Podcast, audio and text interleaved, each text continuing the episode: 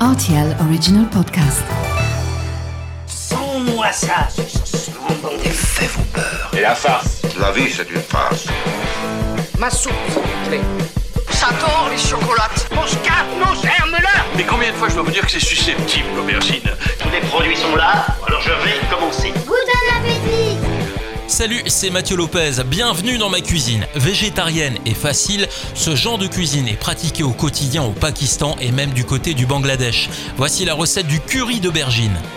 Pour réaliser ce plat pour 4 personnes, vous aurez besoin de 2 aubergines, une tomate, un oignon, 3 gousses d'ail, un morceau de gingembre, 50 g de beurre ou du ghee, une cuillère à soupe d'épices masala, une cuillère à soupe de cumin, une cuillère à soupe de curry.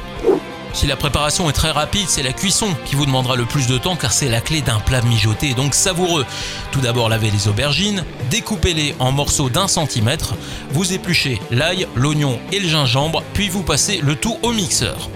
On passe à la cuisson. Dans une cocotte, vous faites chauffer le beurre ou le ghee, si vous en trouvez près de chez vous, dans une épicerie spécialisée hein, par exemple, et vous faites revenir le mélange ail, oignon, gingembre à feu vif.